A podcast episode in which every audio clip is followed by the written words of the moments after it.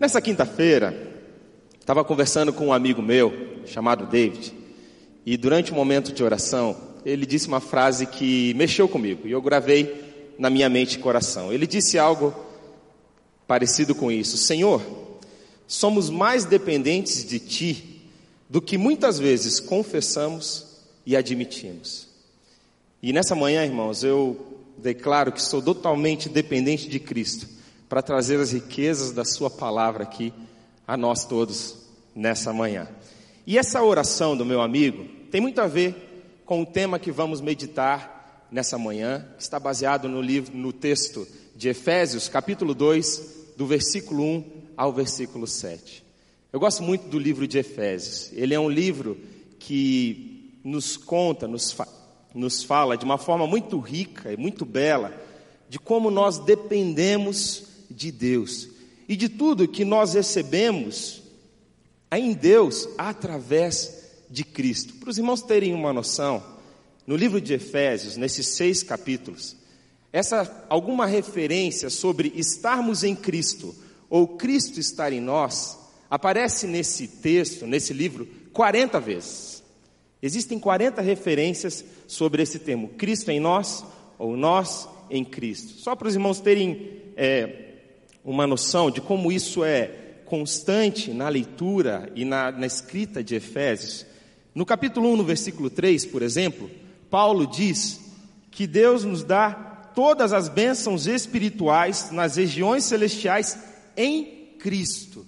É em Cristo que recebemos todas as bênçãos que temos em Deus. No versículo 7, Paulo também vai dizer que nele, em Cristo, temos a redenção por meio do seu sangue, o perdão dos pecados. Nós recebemos isso através de Jesus. O versículo 11 vai dizer que nele, em Cristo, somos também escolhidos por Deus. Então, durante toda a leitura do livro de Efésios, você vai percebendo Paulo dizendo: Nós somos dependentes de Cristo. Muito mais do que admitimos muitas vezes, muito mais do que reconhecemos. E o capítulo 2 tema da nossa meditação hoje de manhã, ele vai pintar um quadro muito bonito sobre a salvação e o resgate que Deus opera em todos aqueles que se rendem à mensagem do Evangelho, a boa nova de Deus. E Paulo vai pintar esse quadro no Efésios capítulo 1, versículo 1 a 7. Eu quero convidá-lo a acompanhar comigo tanto a leitura quanto a reflexão nesse texto. Efésios 2, versículo 1 vai dizer assim: vocês estavam mortos em suas transgressões e pecados, nos quais costumavam viver, quando seguiam a presente ordem desse mundo. E é rico em misericórdia, pelo grande amor com que nos amou, deu-nos vida juntamente com Cristo. Quando ainda estávamos mortos em transgressões, pela graça vocês são salvos. Deus nos ressuscitou com Cristo e com Ele nos fez assentar nos lugares celestiais em Cristo Jesus, para mostrar nas eras que hão de vir, a incomparável riqueza da sua graça, demonstrada em sua bondade para conosco em Cristo Jesus. E eu quero dividir esse texto de Efésios 1, de 2, de 1 a 7, em três cenas, para que possamos entendê-lo melhor.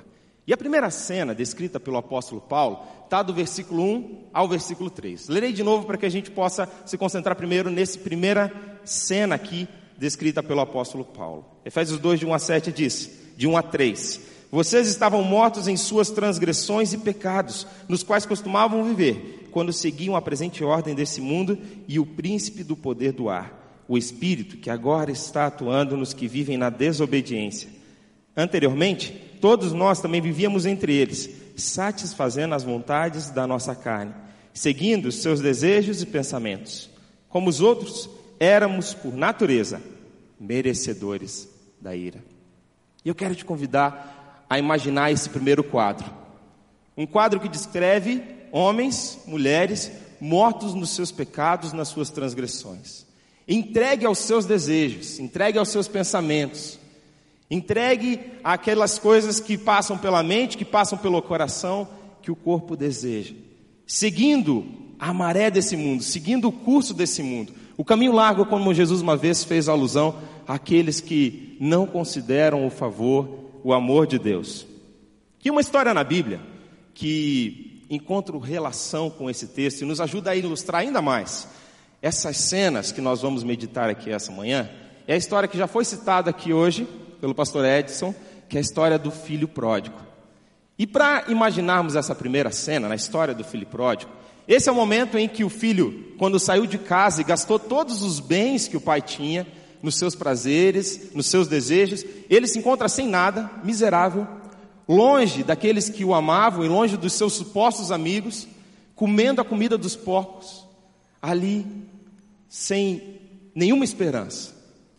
E ali naquele momento ele lembra do seu pai. Essa é a cena do filho pródigo ali, que está morto em seus pecados e suas transgressões, que está entregue às consequências dos seus erros, dos seus desejos, que está seguindo a maré, o curso desse mundo, a miséria desse mundo. Que Deus me ajude a descrever esse estado de miséria, esse estado de corrupção que nós temos antes de conhecer a Jesus.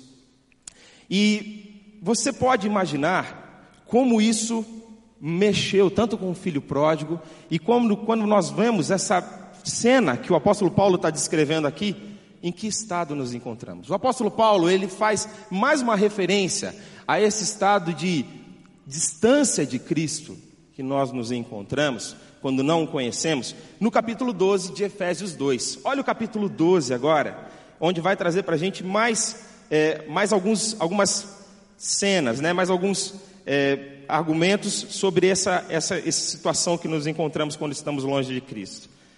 Versículo 12 vai dizer assim: Naquela época, quando estamos longe de Deus, vocês estavam sem Cristo, separados da comunidade de Israel, que simbolizava o povo de Deus nessa terra naquele tempo, sendo estrangeiros quanto às alianças da promessa, sem esperança e sem Deus no mundo. Essa última palavra do apóstolo Paulo mexe tanto comigo. Viver sem Deus nesse mundo. Você consegue imaginar como é que é isso? Ou nós podemos inverter e dizer viver como se Deus não existisse, não considerando a opinião de Deus. E é assim que a gente vive quando nós não estamos buscando uma comunhão com Deus. A gente levanta para trabalhar, faz os planos, cria os filhos, viva, vive a vida conjugal sem considerar a vontade, a direção de Deus, muitas vezes sem reverência, sem temor, sem um relacionamento vivo com Ele, sem considerar a direção desse nosso Pai amoroso, desse nosso Pai que quer cuidar da gente, que quer nos direcionar. É como muitas vezes, quando novas decisões, novas oportunidades chegam até nós, e quando você não está com essa ciência de que Deus está sobre todas as coisas, nem passa na tua cabeça de considerar o que, que Deus pensa sobre isso. O que, Deus está pensando sobre essa mudança que vai acontecer na sua vida, sobre essa oportunidade? Será que é algo favorável a mim, na perspectiva de Deus? Será que não? E os planos seguem sem consultar a Deus. E assim que a gente observa, muitos que estão ao nosso redor, que ainda não têm um relacionamento com Deus, vivendo a sua vida sem Deus nesse mundo, como se Deus não existisse, sem reconhecê-lo, sem agradecê-lo. E que cenário difícil é a gente imaginar quando a gente caminhava assim também, né? Sem Deus nesse mundo. Final do versículo 3, talvez tenha uma da, na minha opinião, uma das expressões mais fortes nesse texto. Porque o apóstolo Paulo vai dizer que nós éramos, por natureza, merecedores da ira de Deus. E eu vejo nessa frase a terrível situação que se encontra aquele que não conhece a Deus, aquele que não tem um relacionamento pessoal com Cristo. Um pastor chamado Jonathan Edwards, teólogo do século XVIII, ele uma vez pregou uma mensagem que ficou conhecida mundialmente, que se chama Pecadores nas mãos de um Deus irado, onde ele retrata esse cenário, como estamos, como é perigosa a nossa situação sem Jesus. E ele fala que merecedores do inferno e da condenação de Deus, as pessoas que não conhecem a Deus, só não são jogadas agora mesmo no inferno, pela boa vontade de Deus que nos sustenta dia a dia em misericórdia. Literalmente, em seu sermão, ele diz assim: Ó pecador, pense no perigo terrível que se encontra. É sobre uma grande fornalha de furor, sobre um abismo imenso e sem fim, cheio de fogo da ira, que você está pendurado, seguro pela mão de Deus. E nós não gostamos como seres humanos, dessa ideia de que da condenação de Deus, da ira de Deus, dessa ideia de que somos miseráveis e totalmente dependentes da graça e do favor divino. Não é uma, não é uma ideia que nos deixa confortáveis. Pensar na sujeira que o pecado, que a desobediência, que a corrupção gera no nosso coração e na nossa vida. E me surpreendeu semanas, algumas semanas atrás, quando eu estava fazendo tempo devocional junto com meu filho, Lucas, de dois anos, e a minha família. E nós achamos um aplicativo para celular que o nome dele é Bible, Bíblia em inglês. E é um aplicativo que você pode baixar e ali tem algumas cenas bíblicas para as crianças. E elas podem interagir com aquela cena bíblica. Né? Então elas tocam nos animais, os animais fazem sons. A gente vê a história bíblica tomando cor. As crianças, principalmente, gostam muito desse aplicativo. E eu estava por várias noites conversando com meu filho e mostrando para o meu filho a história da criação. Então, na história da criação, está tudo lindo, né? Os animais estão felizes, o cenário é lindo e todas as coisas estão acontecendo de uma forma perfeita, de uma forma ordenada por Deus. E a gente percebe ali uma harmonia, né? Naquele retrato ali da história de criação Gênesis 1. Mas certa noite eu decidi ir um pouquinho além na história e falar: filho, você sabe o que aconteceu com Adão e Eva?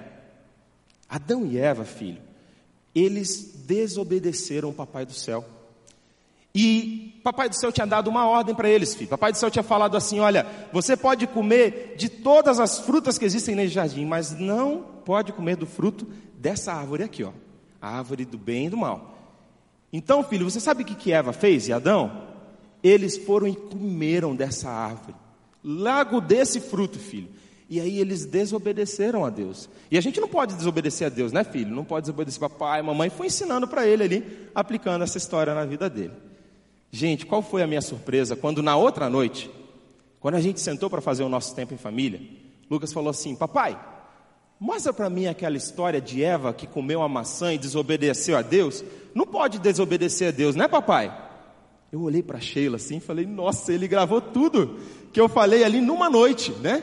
Como a criança ela absorve tudo que a gente vai falando para ela e ela retém aquilo. E aí eu baixei a historinha da queda do homem e mostrei para o Lucas. E na história da queda, é diferente da história da criação, porque você vê os animais tensos, preocupados com o que está acontecendo ali com Adão e Eva. E a cada cena que passa desse aplicativo, na história da queda, Eda, é, é, Eva e Adão vão ficando cada vez mais tristes, sabe? Porque eles desobedecem a Deus nessa história. E eu lembro de chamar a atenção do Lucas para isso, falar: filho, você está percebendo como Adão e Eva estão tristes? Ele falou: É, pai, mas eles vão ficar felizes no fim da história, né, filho? E eu tive que falar para ele: Filho, nessa história aqui, eles não ficam felizes, porque eles desobedeceram a Deus. Lembra que não pode, filho? E aí, quando essa história terminou, o Luquinhas olhou para mim e falou assim: Papai, vamos olhar de novo a história da criação? Ela é mais legal, né?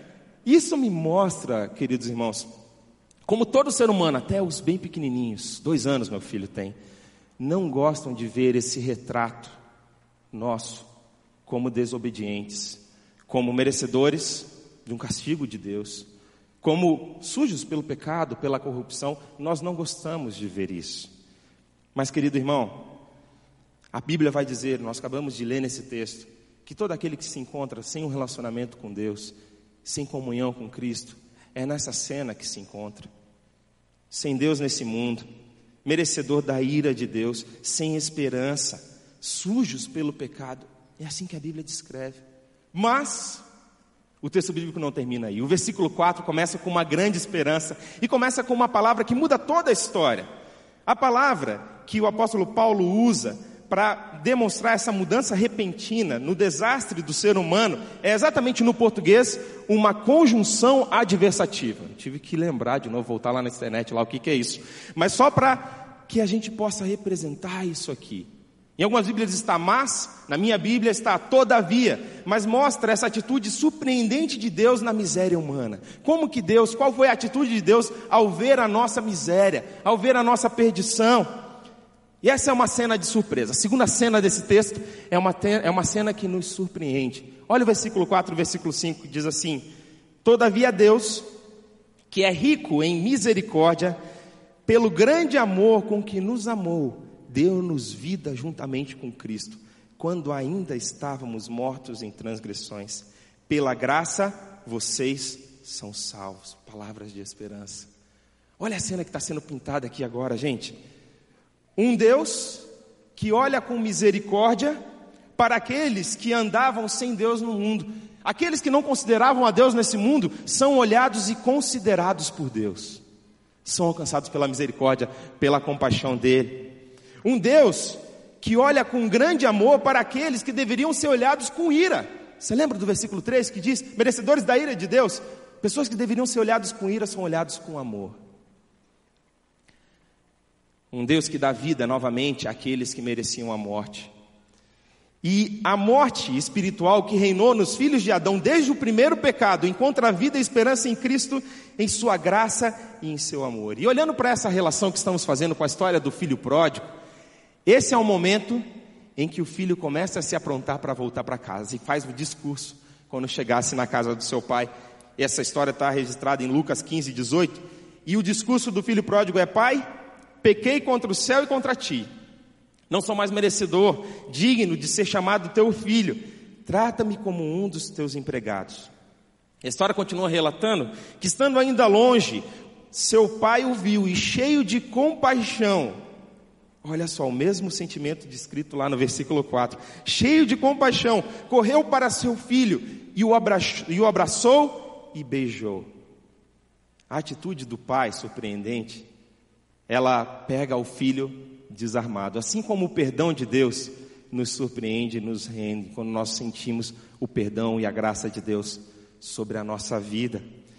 E essa história continua no versículo 22, o pai dando ordens para os seus servos: depressa, tragam a melhor roupa e vistam nele, coloquem um anel em seu dedo e calçados em seus pés, tragam um novilho gordo e matem-no Vamos fazer uma festa e comemorar, pois esse meu filho estava morto e voltou à vida, estava perdido e foi achado.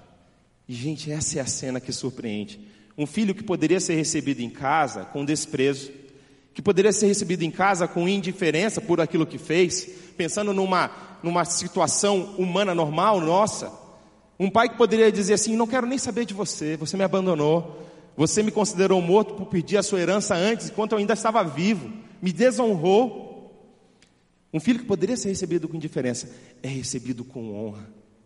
A dignidade que ele tinha com seu pai, antes de sair de casa, é restaurada quando ele recebe o anel, quando ele recebe as vestes nobres, quando ele recebe a sandália nos seus pés, quando Deus troca os farrapos que ele estava vestindo, quando o pai troca os farrapos que eles estavam vestindo pelas roupas nobres de um filho. E sabe, irmãos, o que me, me, me intriga nessa história e aplico para a nossa vida, um pai que também comece, um pai que resolve comemorar com seus amigos, à vista dos seus amigos, dos seus servos, à volta do seu filho. Um pai que não se envergonha do seu filho que o deixou. Assim somos nós também quando nós decidimos voltar para a casa do nosso pai. Assim somos nós quando nós nos encontramos nesse estado de miséria e falamos: Deus, tem misericórdia de mim, muda a minha vida, eu preciso da tua graça.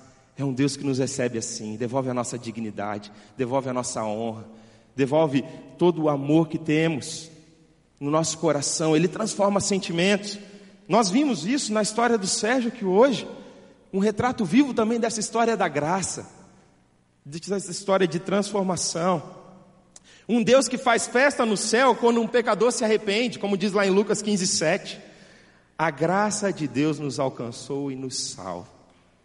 E sabe, gente, essa graça, que é um conceito divino, maravilhoso, e é um valor que precisa estar na nossa vida. Deus quer que nós reproduzamos esse valor, que nós vivamos esse valor no nosso dia a dia. O conceito da graça, o conceito do perdão é um, é um valor que Ele faz conosco, é um conceito que Ele usa na nossa vida, é um, um sentimento, né? Um ato de Deus de graça para conosco e nós precisamos reproduzi-lo nos nossos relacionamentos. E esse conceito de graça, ele ficou ainda mais claro para mim ao assistir um filme chamado Os Miseráveis. Eu achei interessante esse filme, porque ele retrata a vida de pessoas que vão caminhando para a miséria por sua corrupção moral. Seja por causa do ódio, seja por causa do dinheiro, seja por causa da prostituição, as pessoas vão caminhando para uma degradação cada vez maior das suas vidas. Mas um ato de graça de outro ser humano muda o rumo da vida dessas pobres pessoas. E depois, ao refletir desse, desse filme, no conteúdo, no conteúdo bíblico, eu entendi, compreendi que a postura do ser humano sem o auxílio de Deus, o ser humano sem a ajuda de Deus, ele sempre vai caminhar para a miséria. Qualquer um de nós, sem o auxílio, sem o favor de Deus, nós sempre vamos caminhar para a corrupção e para a miséria. Basta ver a nossa sociedade sempre indo mais para a miséria. Mas basta um simples toque da graça divina para que a nossa vida se transforme para que a gente possa sentir essa renovação e a nossa vida toda possa ser mudada. Um outro retrato disso que encontro na palavra de Deus é aquela história de Jesus, quando foi levada a ele uma mulher que foi pega em adultério, em João 8. E os religiosos da época tentam ali acusar aquela mulher e, aplicar a ela aquilo que a lei de Moisés dizia: apedrejamento era a consequência de pegar-se em adultério uma pessoa em flagrante. E ali Jesus, com muita sabedoria, ele derrama uma gotinha da sua graça sobre a vida daquela mulher. E ele fala para os religiosos: aquele que não tem pecado, que atire a primeira pedra. E um por um vai saindo, até deixá-los sozinhos. E naquele momento, diz a Bíblia que ele se levanta e pergunta para a mulher: mulher, cadê aqueles que te acusavam? E ela fala: todos foram. Eu também não te condeno. Olha, olha a gota de graça. Eu também não te condeno. Vá e não peques mais. Esse gota de graça na vida dessa mulher mudou a vida dela por completo. E essa gota de graça que muda a nossa vida, mudou a minha vida, mudou a vida de cada um de nós que estamos aqui, que já experimentamos isso. E a ótima notícia do Evangelho é que essa graça, que pode transformar totalmente a sua vida, que te livra do, da morte, da miséria, pela misericórdia, graça e do amor de Deus, está disponível aqui hoje para você. Ela está disponível aqui para você, basta você aceitá-la e viver com Cristo. Mas o plano de Deus, irmão, ele não para aí. Deus não somente nos livrou da miséria do pecado, pela sua graça, pelo seu amor, mas o texto bíblico vai continuar dizendo no versículo 6, versículo 7, que ele nos tornou filhos dele, herdeiros dele. Nós recebemos tudo que Cristo, que Deus tem, é nosso em Cristo Jesus. Olha o que diz o versículo 6, versículo 7. Deus nos ressuscitou com Cristo e com Ele nos fez assentar nos lugares celestiais em Cristo Jesus, para mostrar nas eras que vão de vir a incomparável riqueza de Sua graça, demonstrada em Sua bondade para conosco em Cristo Jesus. Você consegue imaginar essa última cena aqui pintada? Ela para mim é a mais linda desse texto. Paulo está dizendo que você está assentado com Cristo nos lugares celestiais. Você consegue imaginar essa cena? Um Deus que te tira da miséria e você, como filho de Deus, reinando com Ele, desfruta da Sua presença e do seu favor. Espiritualmente, nós já estamos reinando com Cristo, é isso que a Bíblia nos ensina. Estamos aqui representando Jesus num mundo perdido, somos embaixadores dele, herdeiros da promessa dele, luz desse mundo, mas estamos reinando com Ele. E assim devemos nos portar, e assim devemos viver. Agora vamos juntar essas três cenas e ver esse lindo quadro pintado aqui por Deus através do apóstolo Paulo. Primeira cena diz de um homem miserável, condenado, que merecia a ira de Deus, entregue aos seus pecados, aos seus desejos. E aí a segunda cena nos diz, nesse quadro, que Deus, pela sua graça, ele resgatou esse homem perdoou esse homem e transformou esse homem por amor. Não somente isso, mas ele o fez assentar com ele e deu tudo o que tinha para esse homem perdido. E o fez filho do rei. Filho do rei. É um quadro maravilhoso, não é verdade? Olhando de novo para a história do filho pródigo, essa é a cena da festa. É a cena onde o pai está festejando com o filho, é a cena onde estão todos ali felizes, e onde aquele filho que estava na sarjeta e no pecado é recebido com festa e se torna motivo de celebração e alegria de todos. Essa é a cena pintada por, por Jesus, por Deus, através do apóstolo Paulo, nessa, nessa, nessa passagem da Escritura. E eu quero te convidar, depois desse, de examinarmos, de refletirmos sobre essa passagem da palavra de Deus, eu quero fazer três apelos a você essa manhã. E quero que você considere o que vou falar aqui nesse momento. Queridos irmãos, eu sei que todas as pessoas precisam ouvir essa mensagem. E por isso nós proclamamos aqui no culto, na internet, em todos os lugares, porque queremos que todos ouçam essa transformação que Cristo pode operar em nós, essa transformação que Ele pode fazer. Mas eu quero falar especificamente nesse momento de que precisamos pregar e falar dessa mensagem de vida para as nossas crianças, para os nossos adolescentes, para os jovens que estão ao nosso redor. Elas precisam ouvir essa mensagem de esperança. E eu quero chamar a tua atenção para o versículo 7, porque ali há algo precioso nesse sentido de como precisamos falar às novas gerações dessa mensagem de vida. Vou começar no versículo 6 para que dê continuidade na frase. Diz assim: Deus nos ressuscitou com Cristo e com Ele nos fez assentar nos lugares celestiais em Cristo Jesus, para mostrar, nas eras que hão de vir, a incomparável riqueza da Sua graça, demonstrada em Sua bondade para conosco em Cristo Jesus. Eu quero te convidar a mudar esse, esse termo que Paulo usa, nas eras que hão de vir, para que fique ainda mais claro para nós o que Paulo está querendo dizer aqui e aplicarmos para isso que eu estou falando aqui com os irmãos. Vamos ler de novo, olha lá. Deus nos ressuscitou com Cristo e com Ele nos fez assentar nos lugares celestiais em Cristo Jesus para mostrar para as novas gerações, para mostrar para as crianças, para os adolescentes, para mostrar aos próximos passos, ao futuro, a incomparável riqueza da Sua graça, demonstrada em Sua bondade para conosco em Cristo Jesus. Irmãos, queridos pais, o coração das nossas crianças, dos nossos adolescentes, são corações férteis para receber essa mensagem. Estão prontos para que nós semeemos com amor, com vida. Quando eles conseguem perceber essa gratidão, essa alegria, essa esperança que temos em Jesus, isso capta o coração deles de tal forma. Existe uma pesquisa nos Estados Unidos que foi feita e que apontou que quase 85% das pessoas que tomam uma decisão por Cristo fazem isso entre as idades de 4 a 14 anos. Quase 85% das pessoas nos Estados Unidos que tomaram uma decisão por Jesus fizeram isso entre os 4 e 14 anos.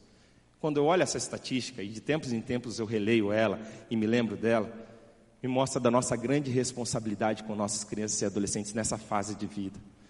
E eu sou tão feliz por Deus ter me confiado a liderança do ministério infantil dessa igreja e de poder estar ali domingo após domingo, também incentivando a vida incentivando essa mensagem na vida das nossas crianças.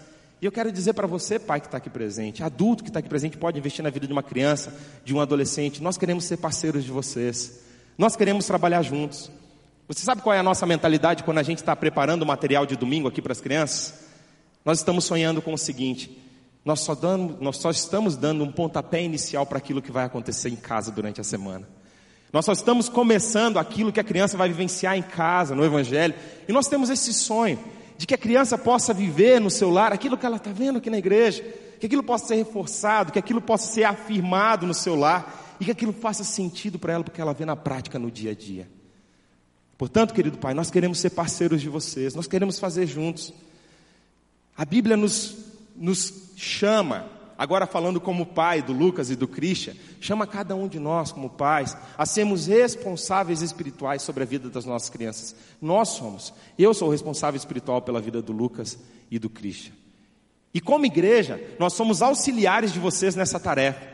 Nós queremos incentivá-los, inspirá-los, queremos dar todo o apoio, toda a força que podemos dar e juntos nós vamos alcançar o coração das nossas crianças. Amém? Eu sei que esse é o nosso desejo como pais que estamos aqui. Como nós queremos ver os nossos filhos terem um relacionamento vivo com Deus. E nós podemos fazer isso juntos. Possamos levar essa mensagem de esperança ao coração delas.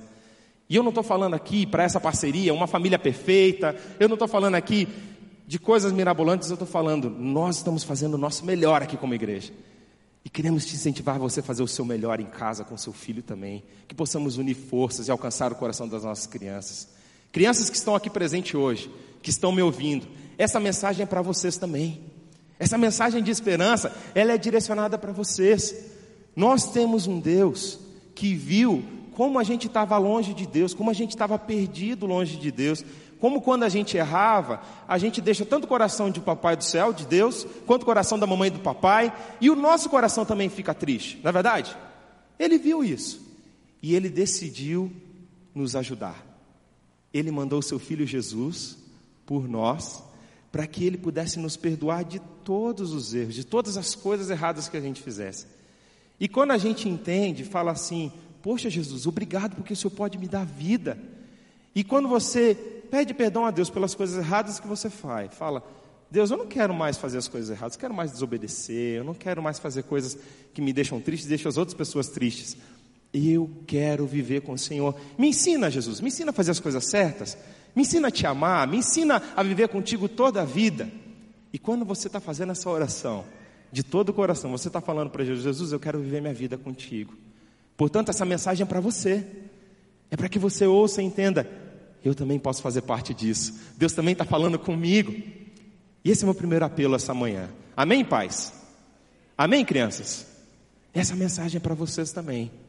Meu segundo apelo essa manhã se dirige àqueles que já experimentaram dessa graça, desse perdão, desse amor de Deus, já sabem o que é ter um relacionamento vivo com Ele, mas que ao invés de viverem como filhos do Rei, estão vivendo, como diz no versículo 1, como filhos da desobediência. Essa mensagem bíblica está aqui para te lembrar que você não é mais escravo dos seus desejos e dos seus pecados. Você não mais precisa ficar escravizado disso, você não está mais morto para Deus. É isso que a Bíblia diz. As coisas que te enredam, as coisas que você comete e não consegue se livrar, elas não mais te prendem. Porque essa mensagem está nos lembrando que Deus já nos fez seus filhos e já levou todos os seus pecados, todas as nossas transgressões. Ainda lutamos contra o pecado, ainda lutamos com o erro, mas ele não mais nos escraviza. E eu queria que você lembrasse disso. Eu queria que você tomasse essa coragem de novo. Você carrega o nome de Deus sobre você. Você é herdeiro de Cristo. E Deus te chama a representar Ele nessa terra, com todo o seu viver, com todas as suas ações, com as suas palavras, com tudo aquilo que você pode que você possa viver isso. E seguir aquele conselho de Colossenses capítulo 3, do versículo 1 ao 3, que diz: Portanto, já que vocês ressuscitaram com Cristo, procurem as coisas que são do alto, onde Cristo está sentado à direita de Deus.